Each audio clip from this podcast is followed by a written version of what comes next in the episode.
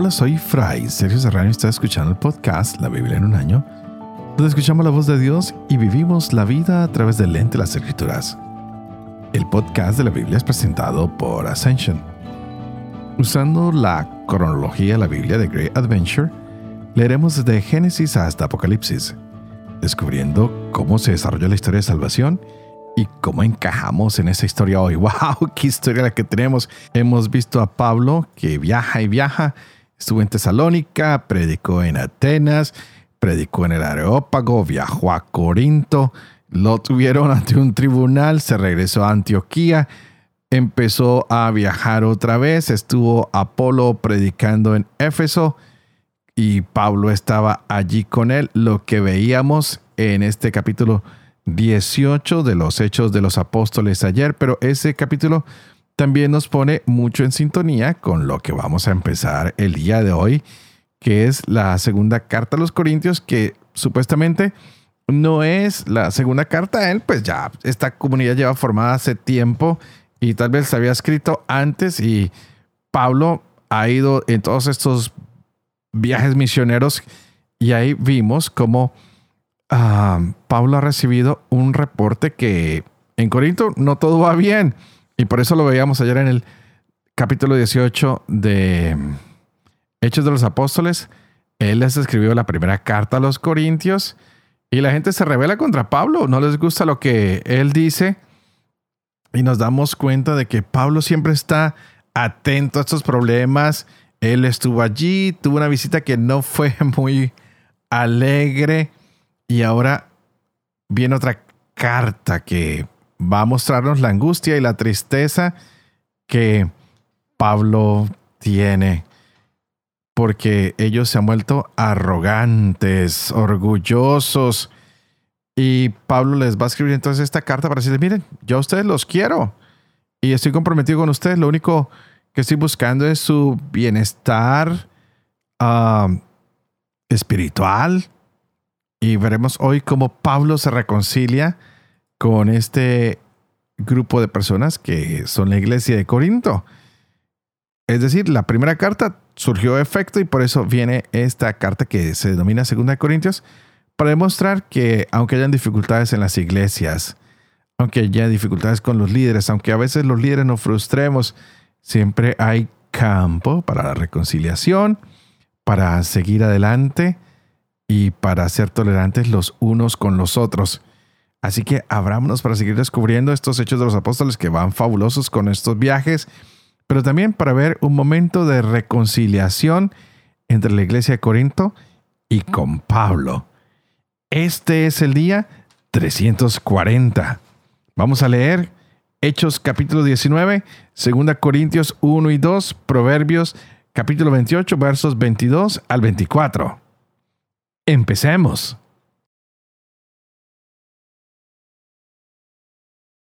Hechos capítulo 19. Ocurrió que mientras Apolo estaba en Corinto, Pablo atravesó las regiones altas y llegó a Éfeso y encontró a algunos discípulos. Les preguntó, ¿recibieron el Espíritu Santo cuando abrazaron la fe? Ellos contestaron, pero si nosotros no hemos oído decir siquiera que haya Espíritu Santo. Él replicó, Pues, ¿qué bautismo han recibido? El bautismo de Juan, respondieron. Pablo añadió, Juan bautizó con un bautismo de conversión, diciendo al pueblo que creyeran en el que había de venir después de él, o sea, en Jesús. Cuando oyeron esto, se bautizaron en el nombre del Señor Jesús. Y habiéndoles Pablo impuesto las manos, vino sobre ellos el Espíritu Santo, y se pusieron a hablar en lenguas y a profetizar. Eran en total unos doce hombres. Entró en la sinagoga y durante tres meses hablaba con valentía, discutiendo acerca del reino de Dios e intentando convencerles. Pero como algunos se obstinaban, no se dejaban persuadir y hablaban mal del camino ante la gente. Rompió con ellos y formó grupo aparte con los discípulos, discutiendo diariamente en la escuela de Tirano. Esto duró dos años, de forma que pudieron oír la palabra del Señor todos los habitantes de Asia, tanto judíos como griegos. Dios obraba por medio de Pablo milagros no comunes, de forma que bastaba aplicar a los enfermos los pañuelos o mandiles que había usado y se alejaban de ellos las enfermedades y salían los espíritus malos. Algunos exorcistas judíos ambulantes intentaron también invocar el nombre del Señor Jesús sobre los que tenían espíritus malos y decían, Los conjuro por Jesús a quien predica Pablo. Eran siete hijos de un tal Seba, sumo sacerdote judío, los que hacían esto. Pero el espíritu malo les respondió, A Jesús lo conozco y sé quién es Pablo, pero ustedes, ¿quiénes son? Y arrojándose sobre ellos, el hombre poseído del mal espíritu dominó a unos y a otros y pudo con ellos de forma que tuvieron que huir de aquella casa desnudos y cubiertos de heridas. Llegaron a enterarse de esto todos los habitantes de Éfeso, tanto judíos como griegos. El temor se apoderó de todos ellos y fue glorificado el nombre del Señor Jesús. Muchos de los que habían creído venían a confesar y declarar públicamente sus prácticas. Bastantes de los que habían practicado la magia reunieron los libros y los quemaron delante de todos. Calcularon el precio y hallaron que subía a 50 mil monedas de plata. De esta forma la palabra del Señor crecía y se difundía poderosamente. Cuando se hubo cumplido todo esto, Pablo tomó la decisión de ir a Jerusalén pasando por Macedonia y Acaya. Y añadió, después de haber estado allí, tengo que visitar yo también Roma. Envió a Macedonia a dos de sus auxiliares, Timoteo y Erasto, mientras él se quedaba algún tiempo en Asia. Por entonces se produjo un tumulto no pequeño con motivo del camino.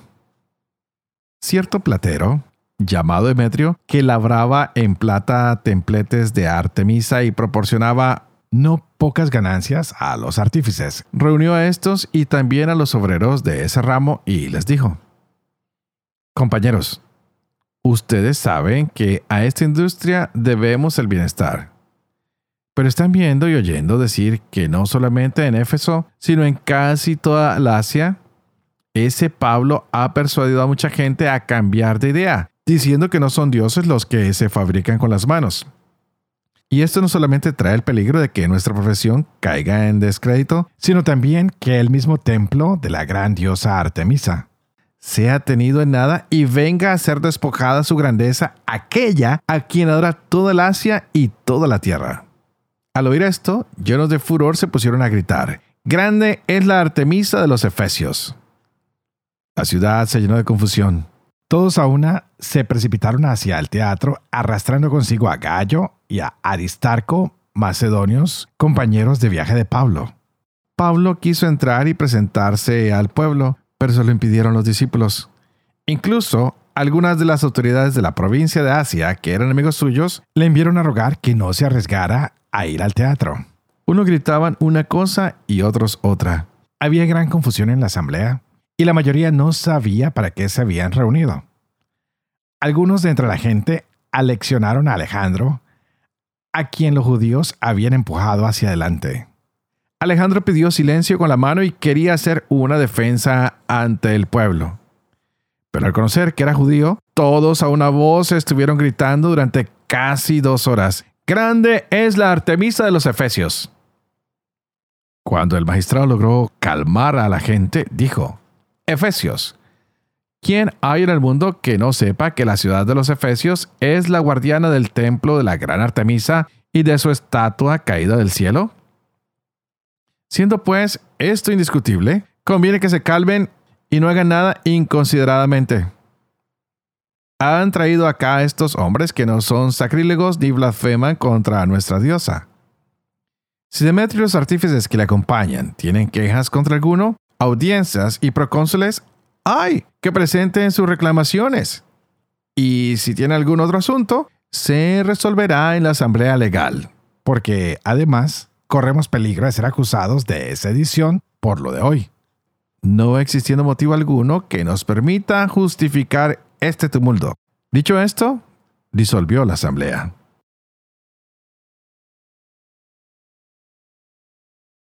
2 Corintios, capítulo 1 Pablo, apóstol de Jesucristo, por voluntad de Dios, y Timoteo, el hermano, a la iglesia de Dios que está en Corinto, con todos los santos que están en toda Acaya. A ustedes gracia y paz de parte de Dios, Padre nuestro y del Señor Jesucristo. Bendito sea el Dios y Padre de nuestro Señor Jesucristo, Padre misericordioso y Dios de toda consolación que nos consuela en toda tribulación nuestra, para poder nosotros consolar a los que están en toda tribulación, mediante el consuelo con que nosotros somos consolados por Dios. Pues así como abundan en nosotros los sufrimientos de Cristo, igualmente abunda también por Cristo nuestra consolación. Si somos atribulados, lo somos para consuelo y salvación de ustedes. Si somos consolados, lo somos para el consuelo de ustedes que les hace soportar con paciencia los mismos sufrimientos que también nosotros soportamos. Es firme nuestra esperanza respecto de ustedes, pues sabemos que, como son solidarios con nosotros en los sufrimientos, así lo serán también en la consolación. Pues no queremos que lo ignoren hermanos. La tribulación sufrida en Asia nos abrumó hasta el extremo por encima de nuestras fuerzas, que perdimos la esperanza de conservar la vida. Pues hemos tenido sobre nosotros mismos la sentencia de muerte para que no pongamos nuestra confianza en nosotros mismos, sino en Dios que resucita a los muertos. Él nos libró de tan mortal peligro y nos librará. En Él esperamos que nos seguirá librando. Si colaboren también ustedes con la oración en favor nuestro, para que la gracia obtenida por la intervención de muchos sea por muchos agradecida en nuestro nombre. El motivo de nuestro orgullo es el testimonio de nuestra conciencia, de que nos hemos conducido en el mundo y sobre todo respecto de ustedes, con la sencillez y sinceridad que vienen de Dios y no con la sabiduría carnal, sino con la gracia de Dios. Pues no les escribimos otra cosa que lo que leen y comprenden, y espero comprenderán plenamente como ya nos han comprendido en parte, que somos nosotros el motivo de su orgullo, lo mismo que ustedes serán el nuestro en el día de nuestro Señor Jesús. Con este convencimiento quería yo ir primero a ustedes a fin de procurarles una segunda gracia, y pasando por ustedes ir a Macedonia y volver nuevamente de Macedonia a donde ustedes y ser encaminado por ustedes hacia Judea. Al proponerme esto, ¿Obré con ligereza? ¿O se inspiraban mis proyectos en la carne de forma que se daba en mí el sí y el no? Por la fidelidad de Dios, que la palabra que les dirigimos no es sí y no.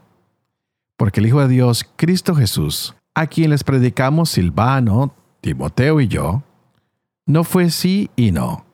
En él no hubo más que sí pues todas las promesas hechas por Dios han tenido su sí en Él. Y por eso decimos por Él, amén, a la gloria de Dios.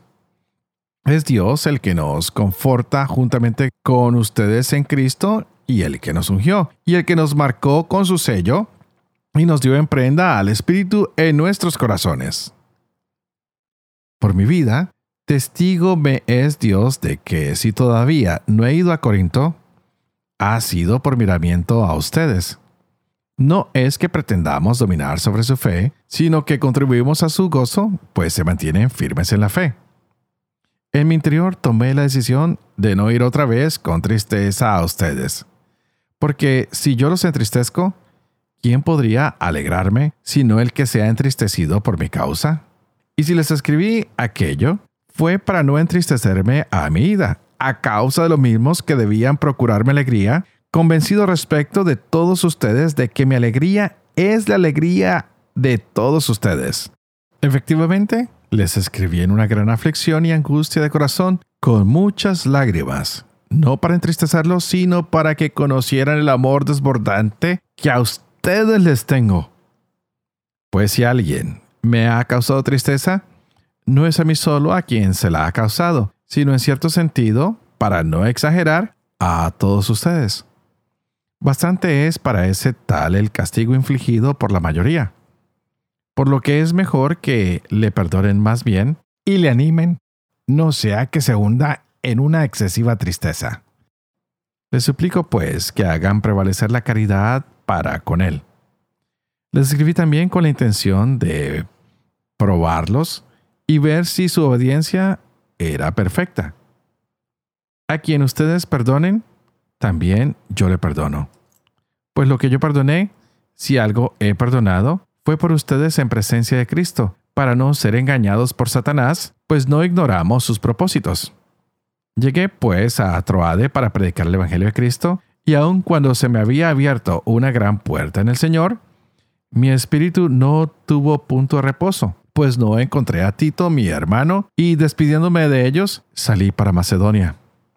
Gracias sean dadas a Dios que nos asocia siempre a su triunfo en Cristo y por nuestro medio difunde en todas partes el olor de su conocimiento. Pues nosotros somos para Dios el buen olor de Cristo entre los que se salvan y entre los que se pierden. Para los unos, olor de muerte, que mata. Para los otros, olor de vida, que vivifica. ¿Y quién es capaz de esto?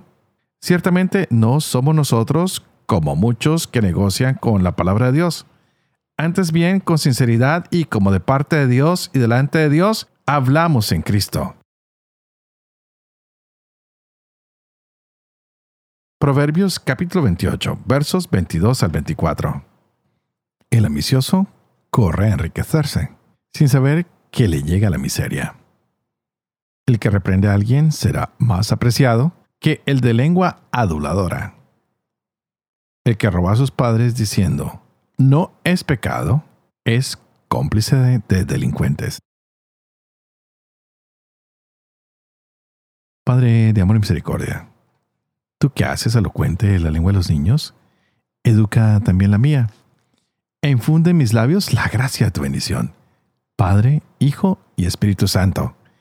Y a ti te invito para que juntos le pidamos al Espíritu Santo que abra nuestra mente y nuestro corazón para entender esta palabra que se nos ha regalado.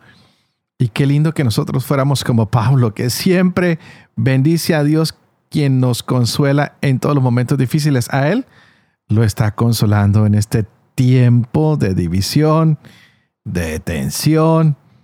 Y él dice, miren, yo le doy gracias a Dios por todo y me quiero relacionar con ustedes de una manera interesante, así que los perdono. Yo sé que ustedes me han rechazado, pero aquí estoy.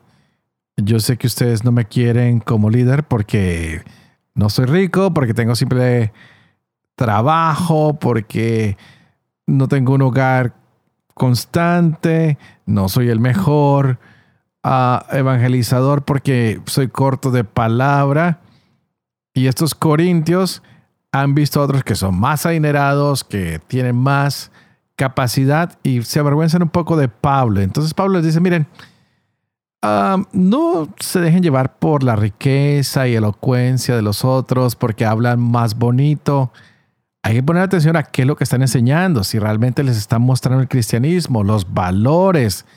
Porque nosotros como cristianos no debemos promocionarnos a nosotros mismos y hacer que nos sigan a nosotros. Somos personas que debemos seguir esa Jesús. Más los líderes, no tenemos que dejarnos impresionar. Cada uno de los líderes tiene que mostrar a la persona de Jesús, si no ese líder es cuestionable. Y es ahí donde está el problema. Ellos quieren seguir a personas que se vean poderosas, que se vean fuertes, que, que sean aduladoras, pero ese no es el mensaje cristiano. El mensaje cristiano es simple, es sencillo, donde todos venimos a tener igualdad, donde todos venimos a tener dignidad, donde todos venimos a tener respeto. Por eso hoy Pablo dice, esta es mi tribulación y a la vez mi consolación. Y yo les estoy entregando lo que el Señor Jesucristo me pidió que les entregara, ni más ni menos. Qué lindo ver este consuelo que Dios da hoy al corazón de Pablo. ¿Quién es el que nos consuela a nosotros? Es el Espíritu Santo. Es el que viene a fortalecernos y es el que viene a abogar por cada uno de nosotros. Es el que nos acompaña en nuestras soledades, en nuestros problemas es el que nos muestra la luz, es el que nos va enseñando los misterios del Señor.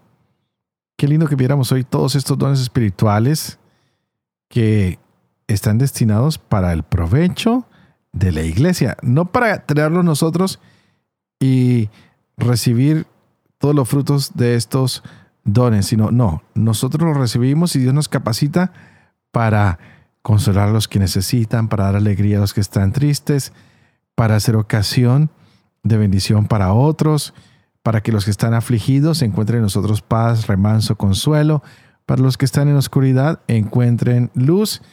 Y eso es lo que está haciendo Pablo. A él no le importa trabajar de manera sencilla, no tener mucho, porque sabe que lo importante es la relación que debemos tener los unos con los otros en relación con Cristo. Por eso él no le importa ya sufrir a manos de los hombres, no le importa que lo agredan, no le importa que lo priven de muchas ah, cosas materiales o que incluso lo traten mal, porque él sabe que todo este trabajo es para el Señor. Así que hoy, más que nunca, digámosle al Señor que queremos que se cumplan todas sus promesas, que podamos decir alabanzas, que podamos decir cánticos de alegría, porque sabemos que cuando seguimos a Jesús, somos libres. No sigamos a nuestros líderes, obedezcámosles y aprendámosles, pero el que debemos seguir es a Jesús. Que ninguna adversidad nos separe del Señor. Que no seamos como las veletas que se dejan llevar por el viento, no. Que seamos como los barcos que incluso navegan en contra del mar, como los aviones cuando despegan, que lo hacen en contra de los vientos que nosotros tengamos esa fuerza para seguir adelante, para practicar la justicia, para darle la mano al necesitado, para no dejar que el dinero o las adulaciones cautiven nuestro corazón, sino que sea el beneficio de los demás lo que nos cautiva, que sea el compartir con los demás lo que nos cautiva, que sea la misericordia para con nosotros y los demás lo que nos mueve, que no tengamos miedo a enfrentar los sufrimientos, la tristeza, la soledad cuando todos nos den la espalda por causa del nombre de Cristo en quien todo lo podemos. Por eso les pido que por favor oren por mí y yo estaré orando por ustedes para que podamos vivir con fe como lo vivió Pablo, con poco, pero con alegría, porque en quien tiene Jesús, lo tiene todo. Y que la bendición de Dios que es Padre, Hijo Espíritu Santo, descienda sobre cada uno de ustedes y los acompañe siempre. Que Dios los bendiga.